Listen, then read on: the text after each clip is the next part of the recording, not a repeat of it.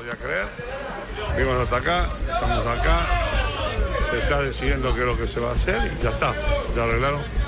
Vamos a ver qué pasa. ¿Qué se puede destacar de la personalidad de Grondona? Decir algo respecto de la persona, ¿no? De- de- Y son muchos años de trabajo, ¿no?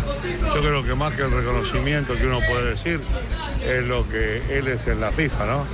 Desde el punto de vista internacional, todo lo que fue, todo lo que hizo, todo lo que se relacionó al fútbol argentino también, que es muy difícil. Alejar el fútbol es muy difícil. Pero yo creo que hizo todo lo posible, dejó la vida por esto. Sobre el modelo que creó en la AFA, de dirección en la AFA, sobre el modelo que creó en la AFA, la dirección que él generó durante tantos años, ¿En qué sentido? ¿cómo queda ahora la configurada la AFA? A la AFA queda igual, pienso, no sé. Se reunirán los dirigentes ahora y decidirán ellos. Ellos son los que tienen que decidir, ¿no? Son los que manejan el fútbol argentino. Se reunirán y verán qué es lo que se hace. ¿Usted tiene ganas de seguir, Carlos? ¿Usted tiene ganas de seguir? No. No. Bilardo, ¿cómo cree La, que... te lo digo, ¿eh? acá. con la ausencia de Grondona, usted no tiene ganas de seguir. ¿Cómo lo va a recordar usted? Como una persona que por el fútbol hizo un montón de cosas, ¿no? Hizo mucho, mucho, mucho, mucho. Yo lo conozco de que era presidente de Independiente, años 68, 69, 70, por ahí, que jugábamos con los estudiantes de La Plata y de ahí vino. nació la relación hasta, hasta hoy. ¿Qué es lo que más recuerda? ¿Qué es lo que más recuerda Carlos de Grondona? Y cuando, lo que más recuerdo de él es cuando el 80% del periodismo argentino me quería echar de la selección y él me, y él me respaldaba. Desde el punto de vista institucional, ¿comienza una nueva etapa o va a haber continuidad? No sé. Eso hay que preguntar a los dirigentes qué va a pasar. Bilardo, ¿qué lugar de la historia le espera a Grondona, según usted? ¿Qué, qué tiene? Yo creo que está muy arriba. Es reconocido en la FIFA. Está reconocido en la FIFA, que es algo muy importante. Llegar a la FIFA, no cualquier dirigente llega, ¿no? Él llegó acá en Argentina, después llegó a la Comebol, después llegó a la FIFA. Es uno de los que maneja la FIFA, junto con el señor Blatter y todo. Es importantísimo.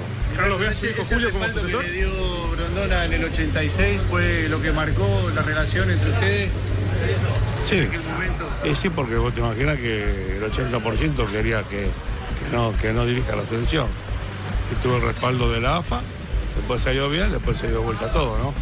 Con un triunfo, después se dio vuelta todo, después siguió con otro, otra final más, se dio otra vez vuelta. Pero en aquel momento era difícil porque estaba el gobierno, el gobierno estaba en contra. Y el gobierno en aquel momento opinaba. Opinaba y mucho. Opinaban ellos que tenían, tenían que opinar de otra cosa y opinaban de fútbol. Carlos, ¿lo ve a Julito como sucesor de él? ¿O alguien del, del No, eso no sé. Mira, eso ahora tienen que hablar los dirigentes y después decidir. Bilardo, no fueron todas rosas en todo este tiempo. ¿Cómo piensa de la gente que tiene otro pensamiento sobre Grondona y sobre todo el trabajo de 35 años que tuvo al frente de Astor? Y bueno, la gente puede pensar como uno quiera. Todo, yo no sé, pero el 100% de la gente que lo apoya no lo tiene nada. Yo, yo conozco muchos médicos, muchos políticos, mucho, mucha gente, ¿no? Que ha hecho bien y que ha hecho mal. Después la gente decide cuánto hizo bien y cuánto hizo mal. Muchas gracias. Bueno, Bueno, Ahí están las declaraciones de Carlos Salvador Vilardo, quien fue una especie de escudero de, eh, el, eh, del presidente de la AFA, Julio Grondona. Recordemos que fue Grondona quien llevó a Vilardo a la dirección de la selección de Argentina eh, y consiguió en el año de 1986, en el mandato de Grondona, el único título mundial eh, que ganó Argentina en su mandato, en el mandato en la administración Grondona.